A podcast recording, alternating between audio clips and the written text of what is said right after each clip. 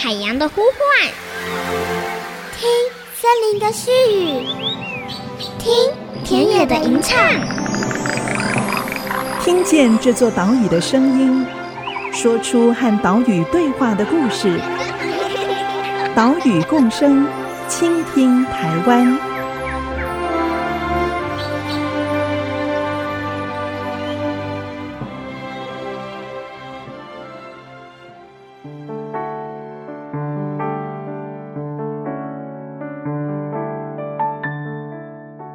大家好，欢迎收听岛屿共生，倾听台湾，我是袁长杰。我们的节目是在 IC 之音 FM 九七点五播出，每个星期三上午七点半首播，星期五晚上六点以及星期六上午八点重播。除了在频道之外，你在 Google Podcast、Apple Podcast、Spotify 还有节目的官网都可以随时随地收听节目。现在呢是三月中旬，即将迎来四月初的清明连假。在这个假期里面，除了扫墓祭祖之外，你有没有安排去哪里走走呢？其实啊，都市公园会是个好选择哦。这些公园不只提供了我们休闲游憩的场所，而且在城市的生态功能上也扮演了重要的角色，因为有许多的生物就栖息在公园里面。或者会在公园之间移动，我们可以说这些公园为都市增加了生物多样性。今天要带大家走访的地点就是台北市的第一座自然生态公园，也就是富阳自然生态公园。没有想到啊，在大安区，距离捷运灵光站走路十分钟的地方，竟然隐藏了这么一座啊充满生机的公园。目前，公园由荒野保护协会以及伟创人文基金会共同合作认养，推广生态教育。所以，今天我们就跟着荒野保护协会的解说志工，一起来认识富阳自然生态公园。灵光，灵光 Station，灵工，灵工。好，各位伙伴们，大家早安。早安。非常好，欢迎大家在富阳公园在二零二一年第一场的例例行导览哈，莅临这个我们富阳自然生态公园。那今天天气非常的好，好，那我的自然名是杜鹃花，杜鹃花欢迎大家。谢谢谢谢哈。现在我们来到了富阳自然生态公园，在我身边的是荒野保护协会的解说志工老熊，老熊好，嗨，各位听众大家好。先请老熊为听众朋友介绍一下富阳自然生态公园。富阳生态公园最早先是一个军事用地，后来在两千年内政部正式认养为一个以自然生态为主体的一个公园，所以在两千零六年我们正式开园。那主要的目的就是希望能够让市民以及全国的民众来认识真正属于自然生态的公园。荒野保护协会从两千零四年开始认养富阳自然生态公园，在这边所进行的工作可以分成解说、挖钓跟栖地保育这三个部分啊。再请老兄跟大家说明这三个部分有哪一些工作的内容。在解说上面，我们基本上是每个月的第二个礼拜日做免费的导览。那挖钓呢，在每个礼拜六的晚上。我们会在富阳这一块，包括福州山，我们做一些长期的挖钓，然后把这些资料反映给相关单位。那至于栖地的保护上面，我们也会做一些树种啊，或者是昆虫类的调查。长期下来就可以知道原生种或者是外来种，或者有没有其他的互相干扰的情形。大致情形是这样，分成这三种。在荒野保护协会所设计的导览过程当中，有哪一些内容或者是观念是想要透过这个导览传递给参加的朋友呢？我们在富阳整个的导览上面，我们基本上从森林的故事，从乌臼、湿地以及水桐木的助站，透过这些的活动，让来参访的民众们能够更亲近。了解，原来在我们周遭有一些植物，例如乌臼，它全身都是宝；例如水桐木，它是一个生物的一个滋养站，它可以提供很多从昆虫、蛙类到蛇类，甚至猛禽，可以形成一个完整的生态链。那至于湿地呢，我们诉求的是希望不要再放生，因为在我们这个湿地，原来最主要的像台北树蛙，因为外来种如鳌虾或者是牛蛙，甚至是斑腿，然后导致原本的栖地受到破坏。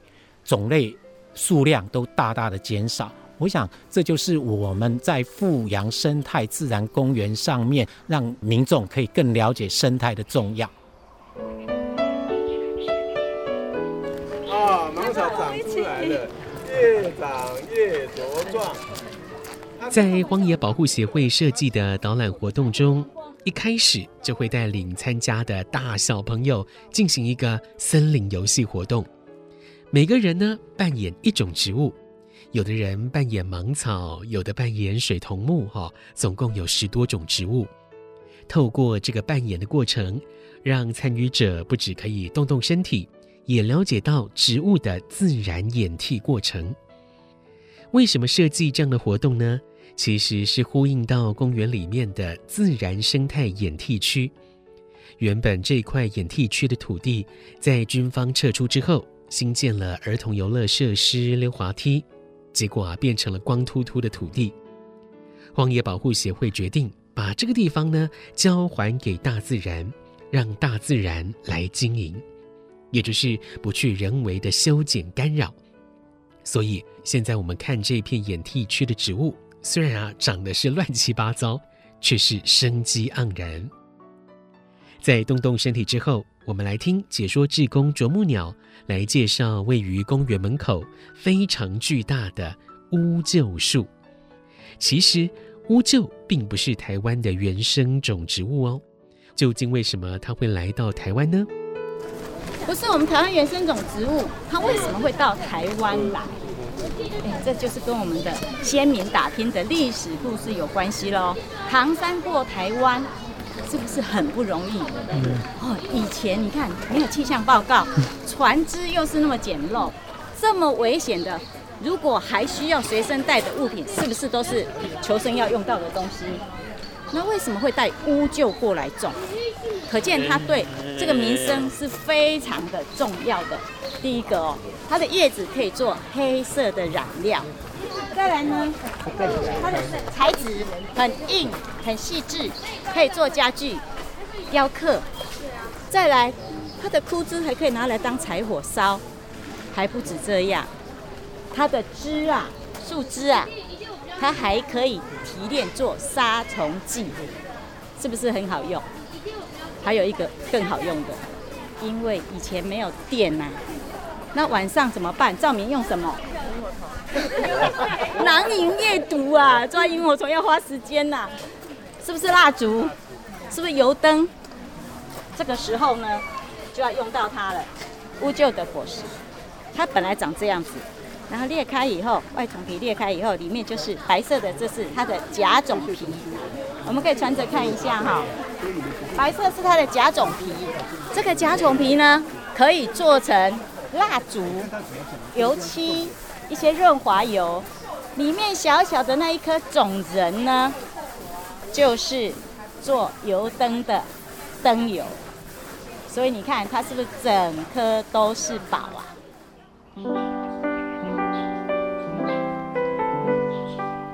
透过乌桕的介绍，不止带出了台湾移民的历史，也让我们更深刻地认识了植物和我们生活之间的关系。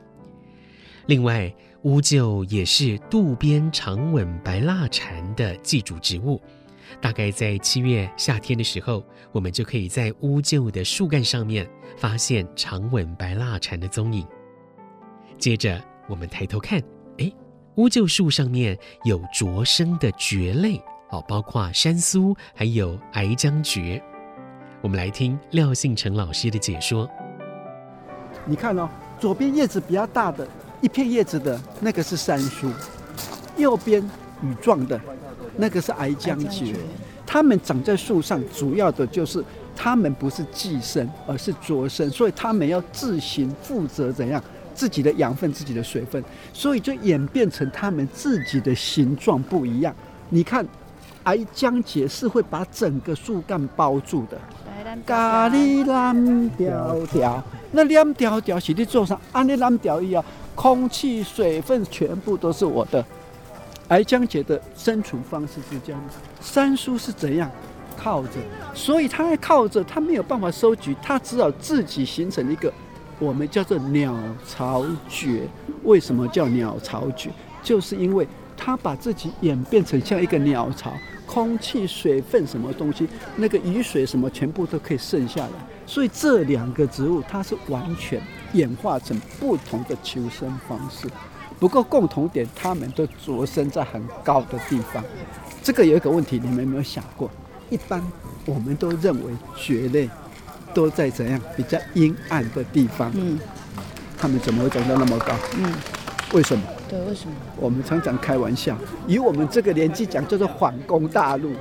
他们为了求生存，一直被挤压，挤压到最阴暗的角落。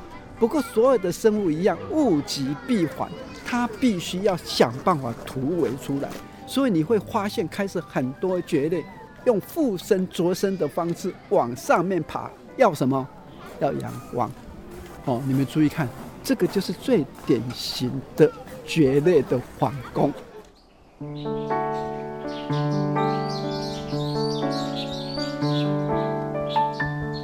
在荒野保护协会的富阳公园解说活动当中，除了乌桕之外，接下来还有水桐木跟湿地区两个解说重点。我们等一下回来节目，继续漫步公园，打开听觉，听见大自然。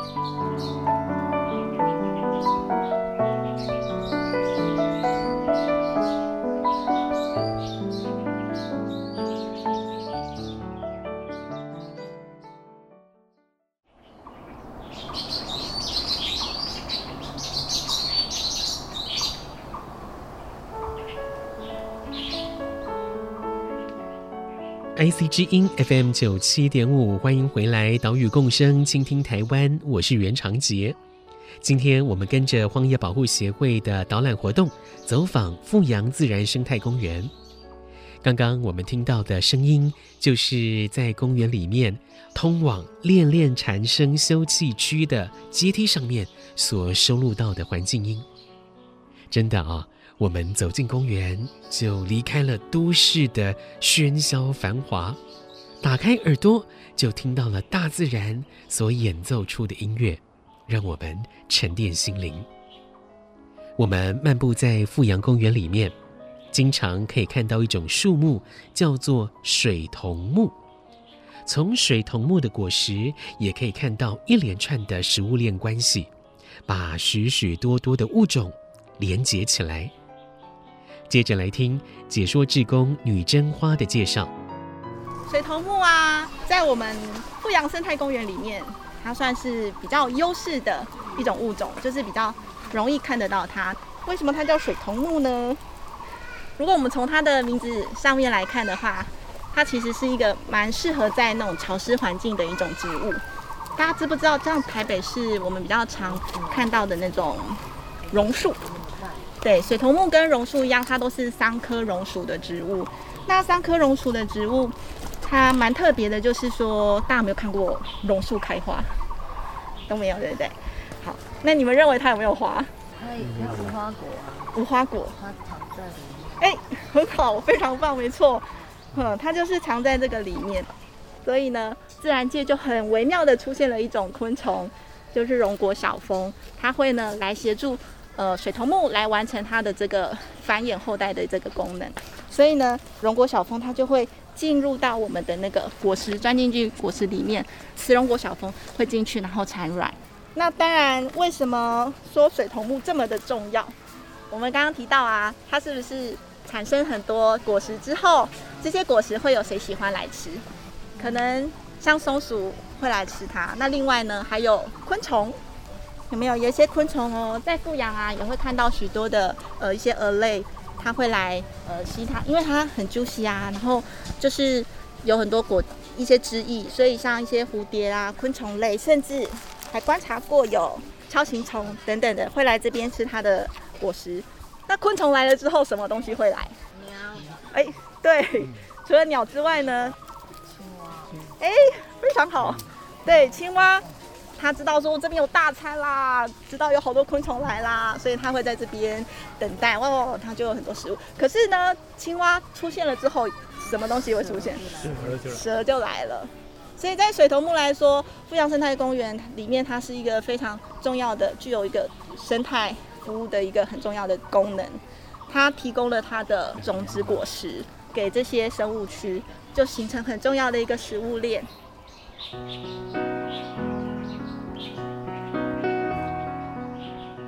接下来，我们走到了湿地生态观察区，荒野保护协会在里面种植了许多台湾原生种的植物。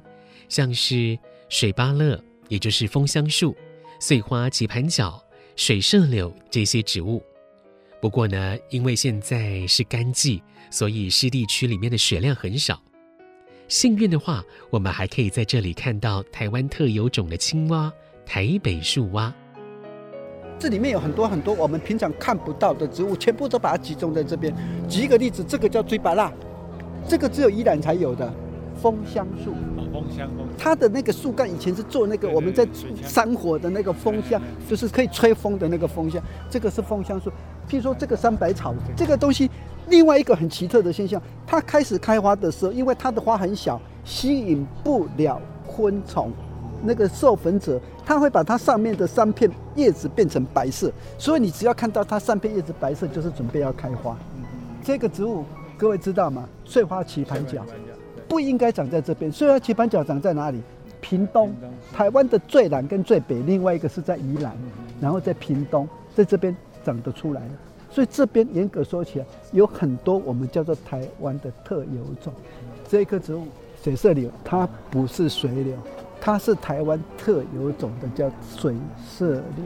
所以你看，我们这一片湿地区经过荒野的加工过，不过我感觉一直很好的是怎样？至少让这些植物，让我们可以了解说，哦，原来台湾还有这些植物。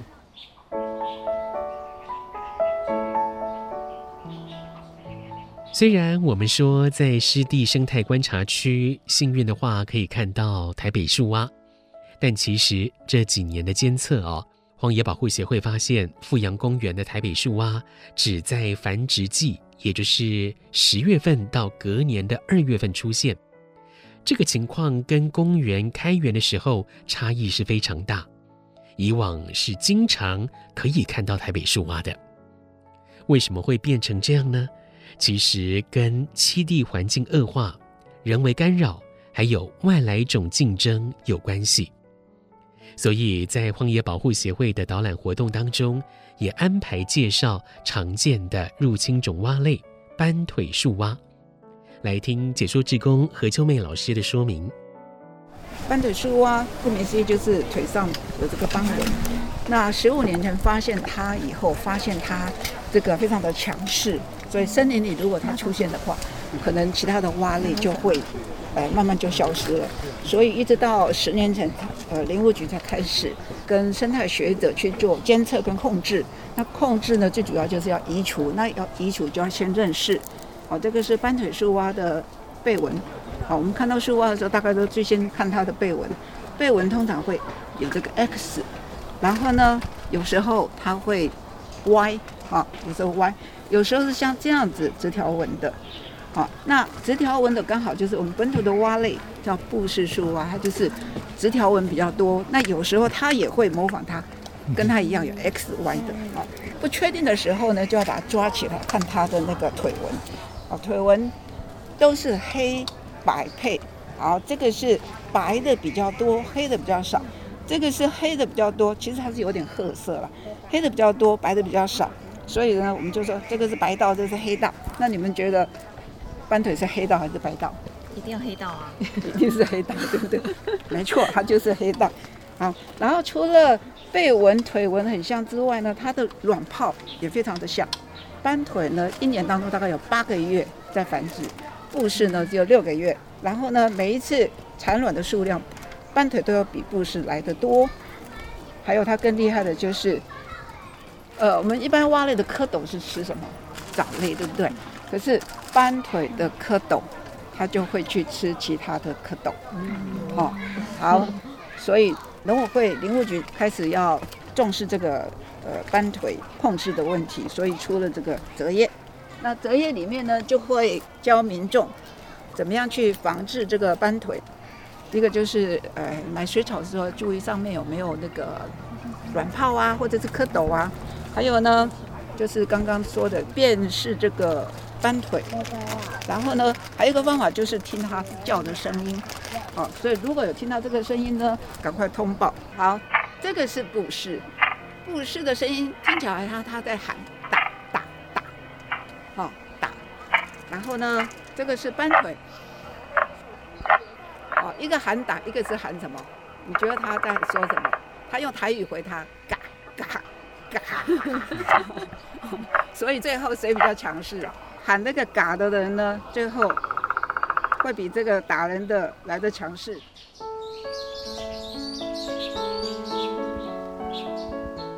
我们说东北有三宝，富阳公园也有三宝，哦，包括了树蛙、飞鼠跟白蜡蝉。也就是台北树蛙、大赤鼯鼠，还有长吻白蜡蝉。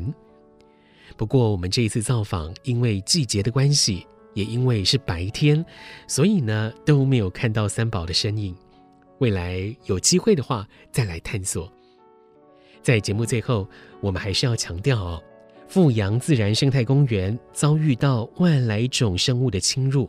像是斑腿树蛙、美洲牛蛙、美国鳌虾等等，加上了周末有很多的游客造访，让本土的这一些原生物种面临到很大的生存压力。所以，等一下岛屿行动家单元，导览志工老熊就要请大家不要随便的把动植物放置放生到任何一座公园里面。另外，这个礼拜六三月二十号早上。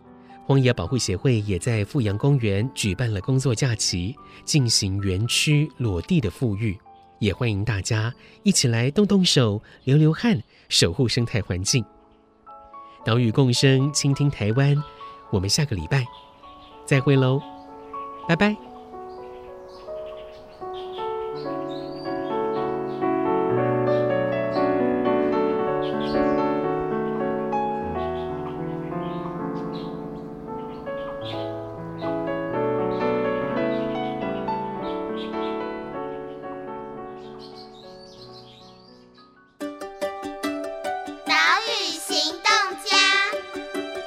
是荒野保护协会的解说志工老熊，在富阳，我希望传达的是不要放生，因为不管是植物或动物，当你没有经过适当的调查，你就把这些动植物放进来，其实是在放肆，对植物也好，或对动物也好，其实这都是对大自然的伤害。